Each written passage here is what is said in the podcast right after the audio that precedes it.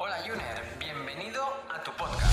Si eres una persona que está de acuerdo en que la salud es importante, está interesada en aplicar cambios para mejorar y además apuesta porque este sea el momento, estás en el lugar adecuado. Soy Edgar Barrio Nuevo, ahora mismo doctorando en nutrición. Fundé mi primer centro de salud integrativa Pure Corpore hace ya más de 10 años y ahora también lidero Ayunízate, la primera academia de habla hispana en el mundo sobre el ayuno como herramienta para potenciar tu salud.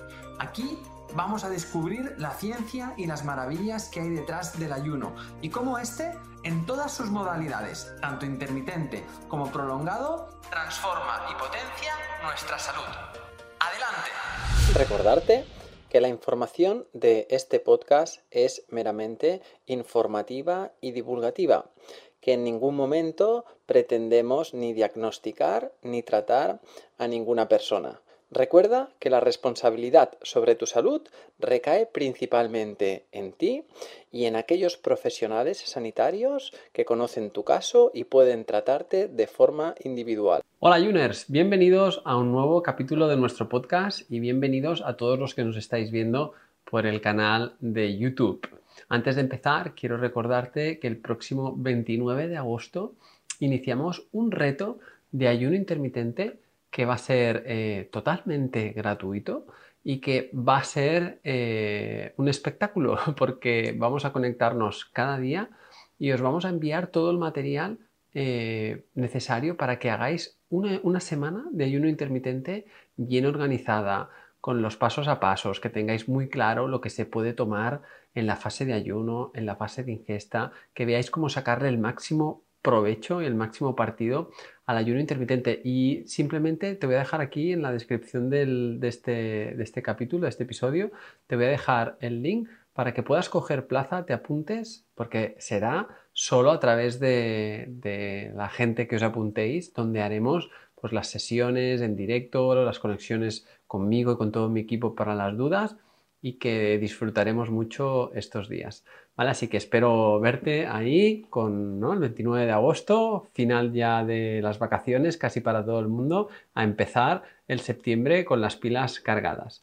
Bien, hoy, en el podcast de hoy, vamos a hablar de un tema que siempre me gusta profundizar e ir un poquito más allá, que habla sobre cómo nuestro hígado es responsable de conservar la salud en nuestro cuerpo. Todos sabemos que el hígado es un órgano muy importante, pero a veces eh, nos falta saber eh, cómo eh, procesa muchas de las acciones.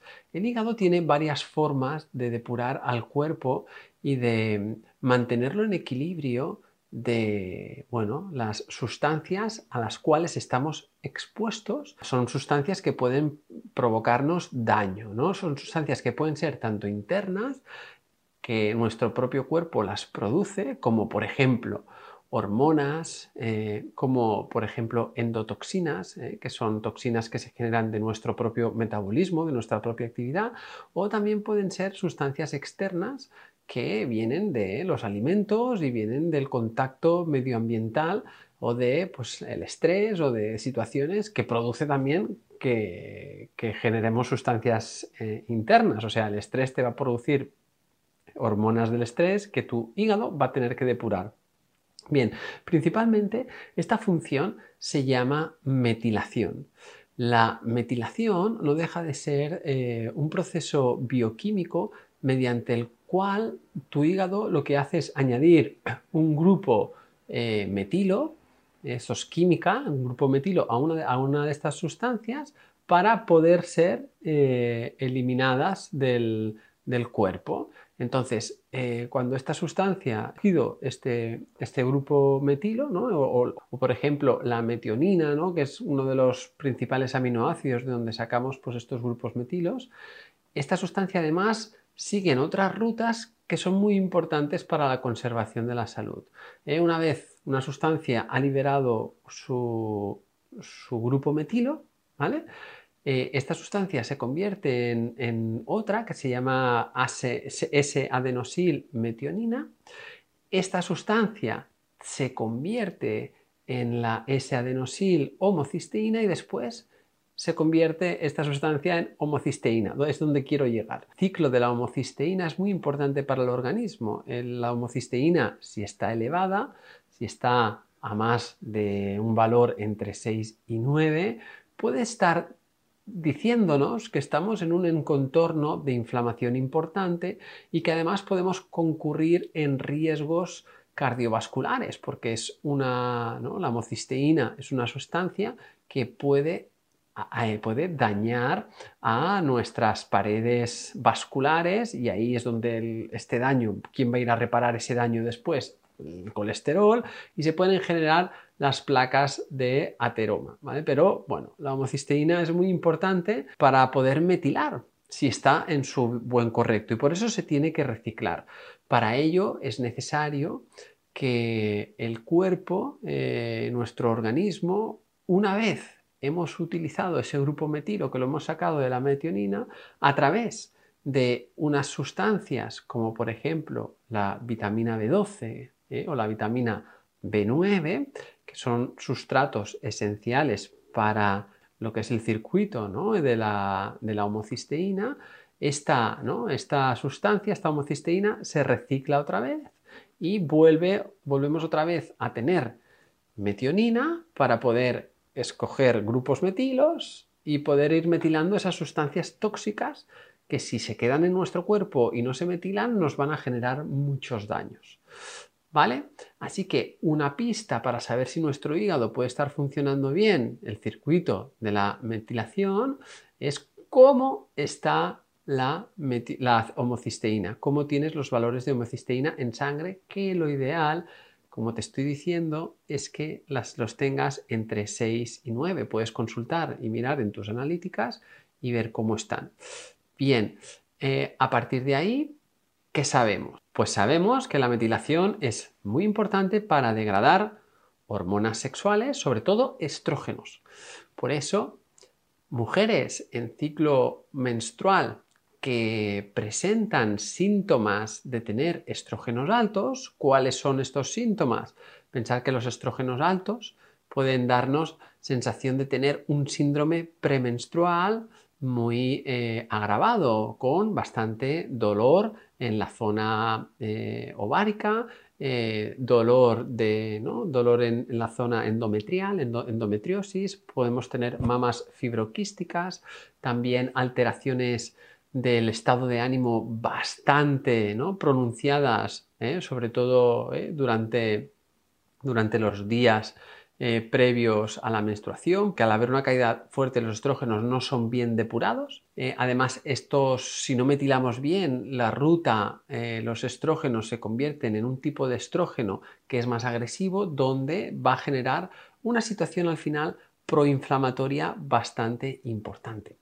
Además, la metilación hemos dicho que eh, ayuda a degradar las hormonas del estrés, las catecolaminas, como el cortisol, como la adrenalina, como la noradrenalina eh, y otros neurotransmisores relacionados con el estado de ánimo. El estrés te va a afectar más por no tener en tu hígado una buena capacidad de metilación que te he explicado el circuito, eh, a través de la metionina y un buen reciclaje de esa homocisteína.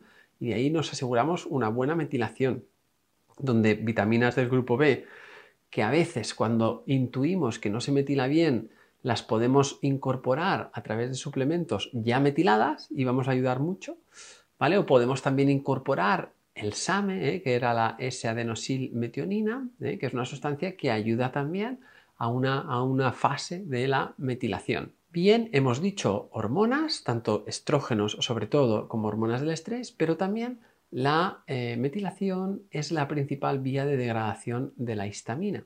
La histamina es una sustancia que cuando es, importante, todo es importante en el organismo, pero lo que hace la, histamina es que participa en procesos de modulación de la inflamación, en procesos de la digestión, en procesos de permeabilidad, de, la permeabilidad tanto vascular como a nivel intestinal y también en procesos de estado de concentración, de ánimo, de incluso nos puede llegar a perjudicar en procesos del sueño.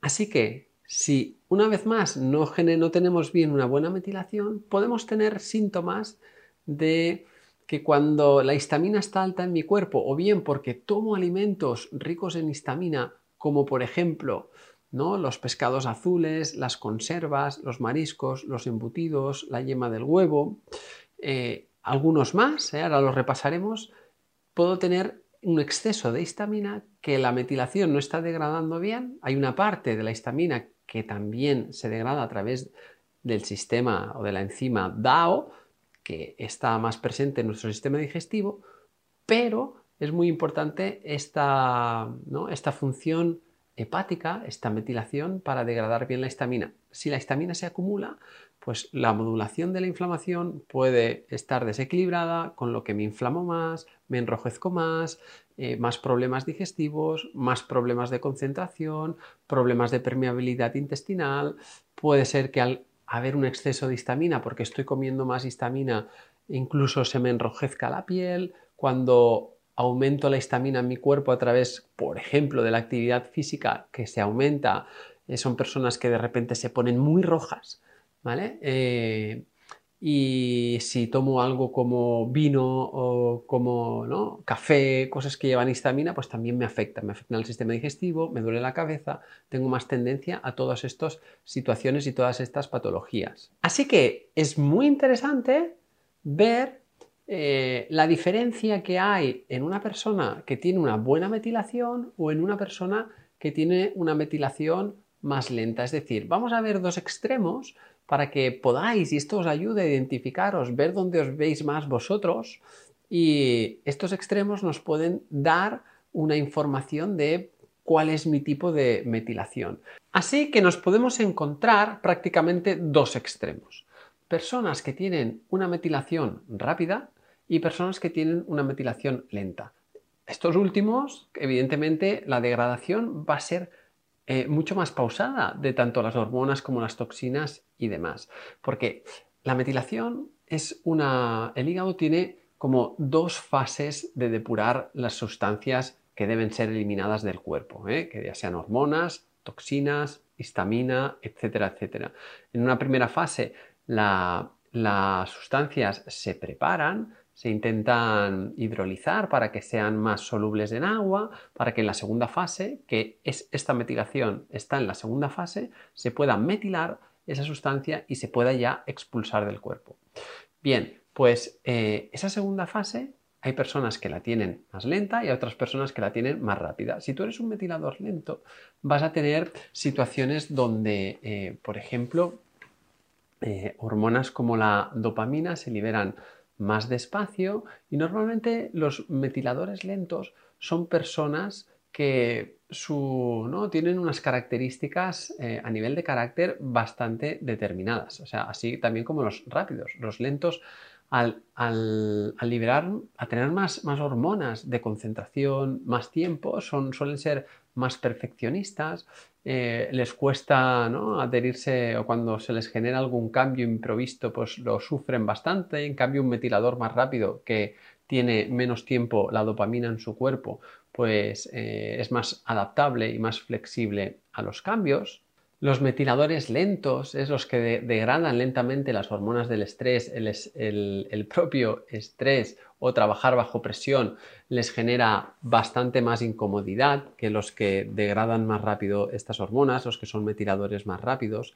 Después, por ejemplo, los metiladores eh, lentos, el café les sienta peor, tardan bastante más tiempo en eliminar la cafeína. Eh, esto sucede, hay personas que me tiran rápido y los podéis reconocer porque se toman un café en la cena, ¿no? Después de cenar se toman un café y les preguntas, pero ¿y un café después de cenar si te va a costar muchísimo dormir? Te dicen, ningún problema, voy a dormir así al momento, porque son rápidos en degradar la cafeína.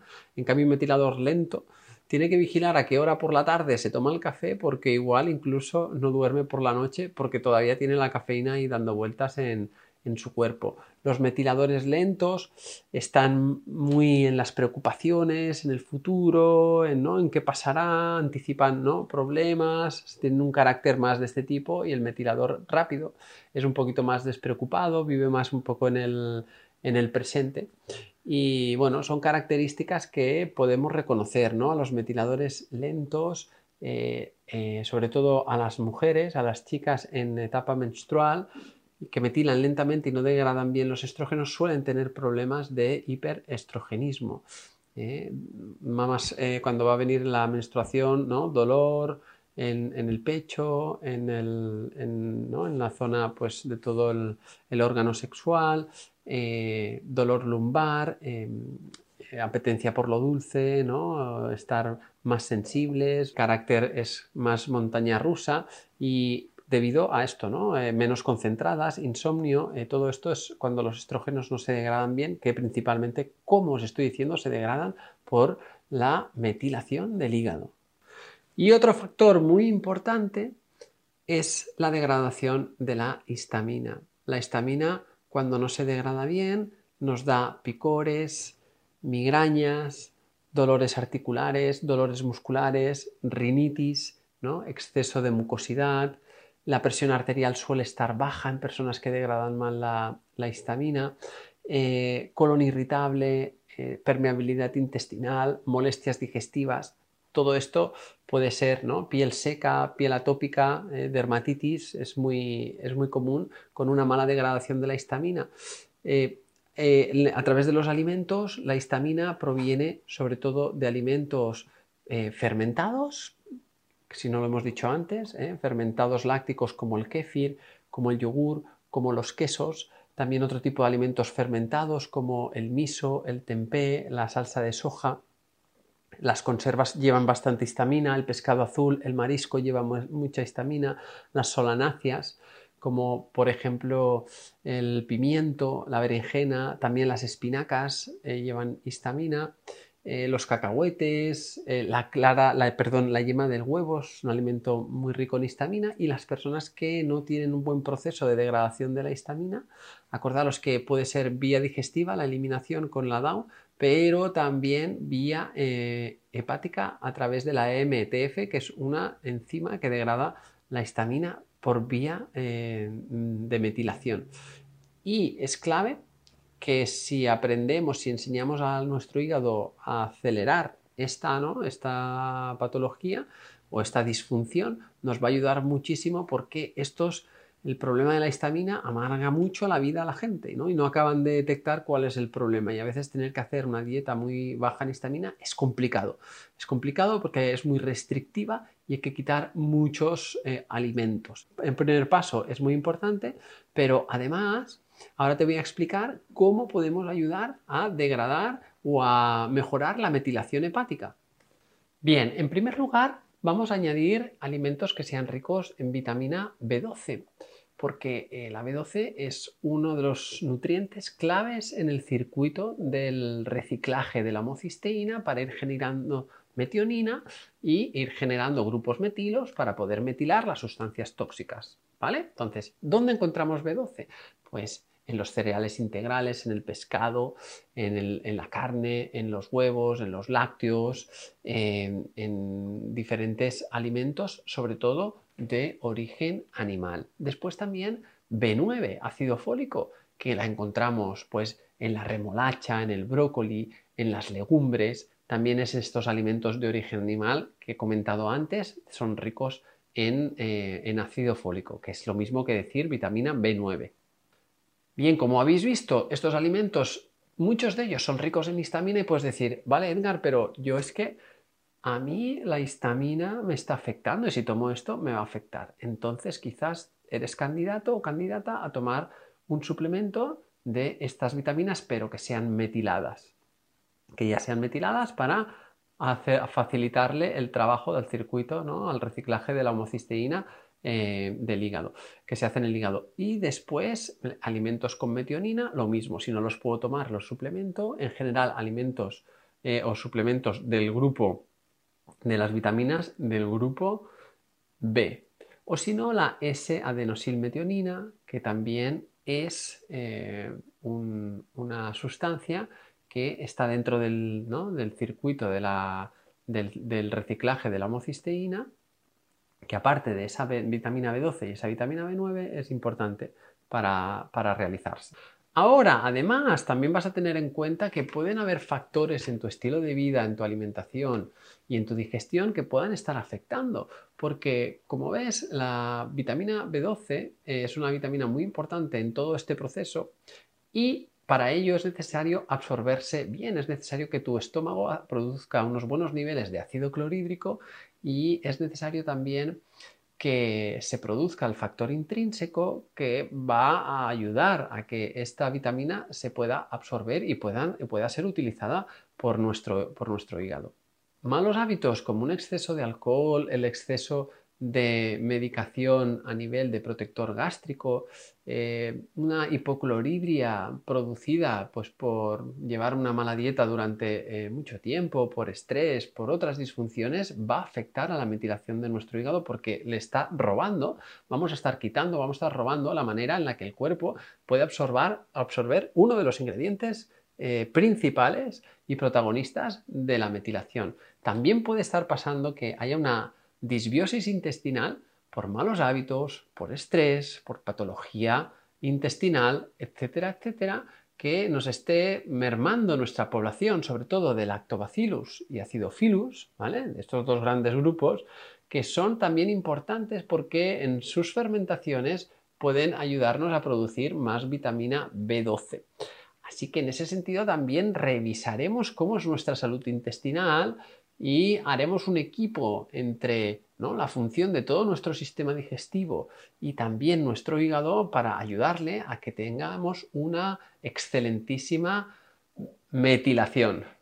Bueno, creo que hemos hablado de bastantes cosas, algunos nombres técnicos. Por favor, me gustaría saber si os interesan estos tipos de contenido, si es muy si se puede seguir. Me interesa ¿no? saber si, si son muy técnicos o, por otro lado, pues eh, lo agradecéis y yo intento explicarlo de la forma más sencilla posible porque es importante que cada vez aprendamos más de cómo funciona nuestro cuerpo. Recordar que el día 29 empezamos el reto del ayuno intermitente durante una semana con directos, con toda la información que necesitáis en el que os vamos a enviar, con el paso a paso, con manuales, con plantillas, con clases, con mucho contenido. Durante una semana vas a aprender a hacer el ayuno intermitente sin cometer ningún error que ya te va a quedar para el resto de tu vida. Aquí te voy a dejar abajo el enlace para que puedas apuntarte a esta semana y que es totalmente gratis, ¿vale? Totalmente gratis.